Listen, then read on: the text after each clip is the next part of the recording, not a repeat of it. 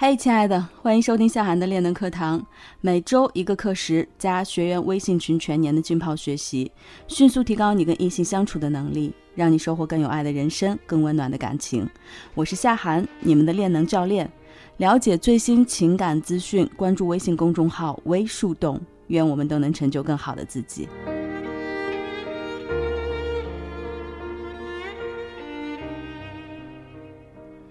这节咱们讲什么呢？咱们主要讲一讲男女关系当中关于长期择偶和短期择偶的话题。实际上，这个话题我们在微树洞早期的时候有专门讲过，今天拿来做二次的讲解。除了有学员群里的老学员反复的跟我推荐这个课程以外，还是因为哈，在关系之初，你分辨长期择偶和短期择偶的能力。在关系的进程的过程当中，你变短期择偶为长期择偶的能力，真的很重要。你知道吗，姑娘？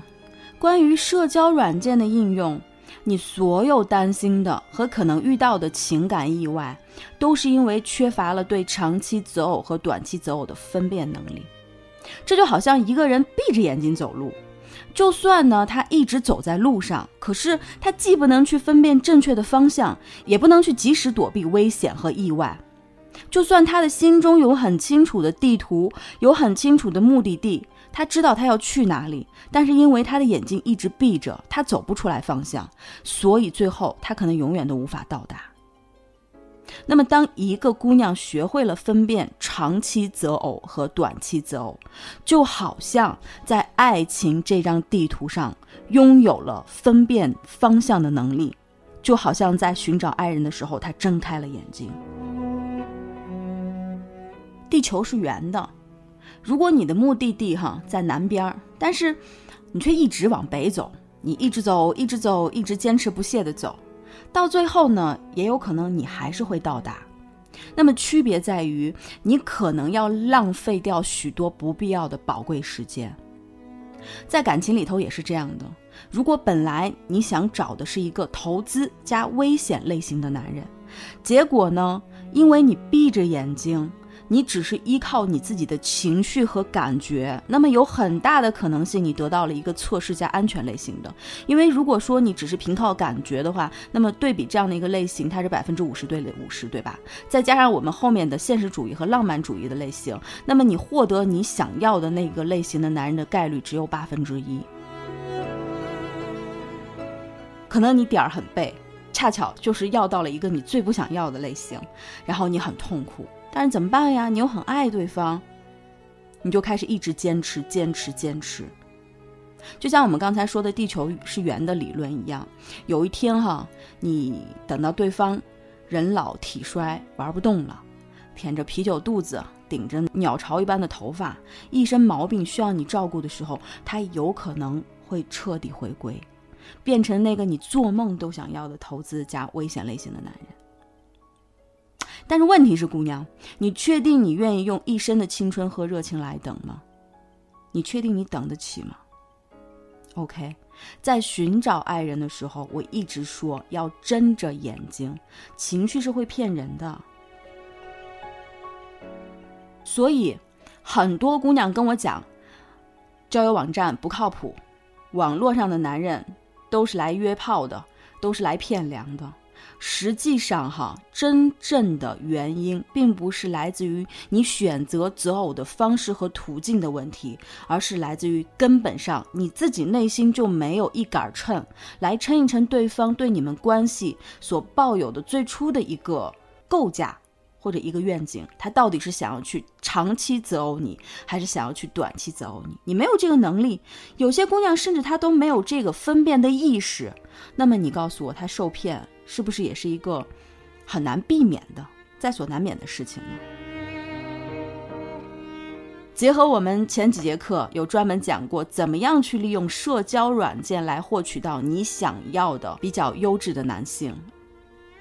我们今天来讲一讲，包括使用社交软件的时候，或者之外的其他的一些能够邂逅的途径当中，怎么样去分辨这个男人是长期择偶还是短期择偶？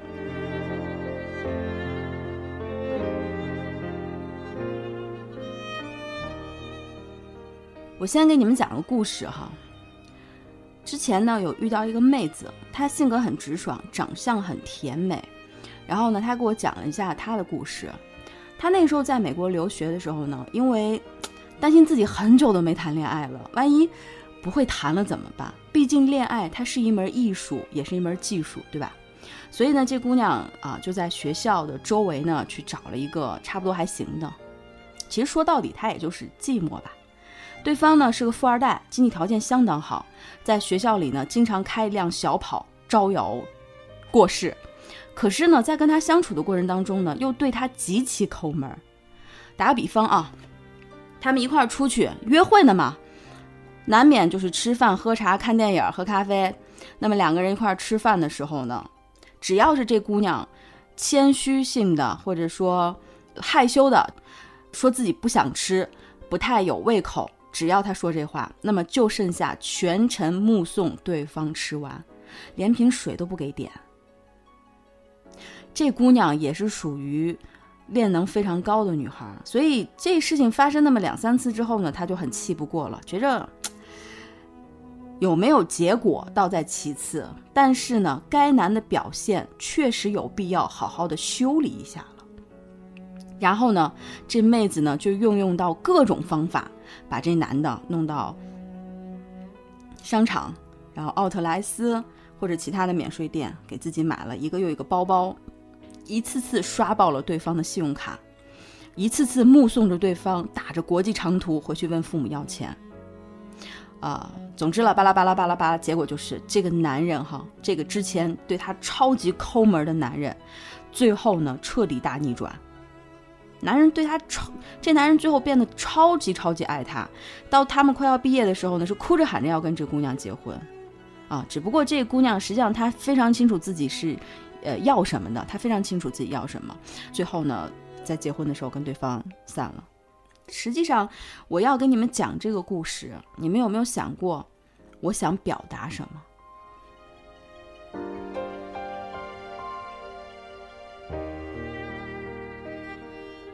？OK，我们再来做一个场景代入啊，姑娘，你想象一下，某一天风和日丽，空气清新，你正坐在一个非常高雅的咖啡厅里，独自品着咖啡。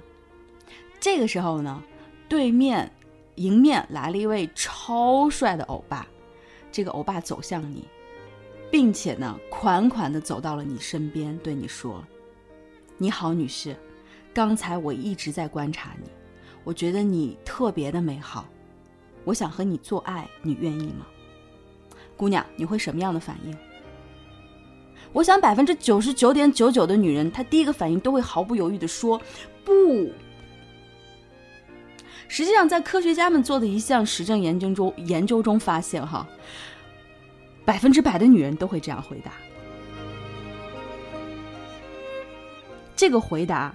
不会因为这个男人有多帅、有多高、有多有才、多有钱、多有权利、多么温暖而改变。只要他向你提出这样的请求，你一定会觉着非常的唐突，你会很迷惑，你甚至觉着自己被对方羞辱了，是这样吧？然而啊，在同样的这个实证研究中，科学家们还发现了，如果你是一位女性，向男性发出了这样的请求，男人会觉得自己超幸运，自己走了桃花运呢。百分之七十五的男人都会这样想，因为这种请求对于男性来说，甚至是一种莫大的荣幸。所以你看啊，亲爱的。在随意性关系的问题上，男性和女性有着截然不同的反应。这个世界上很多的情感悲剧，都是源于你一直在用你自己的女性思维去揣摩一个男人的心理和行为。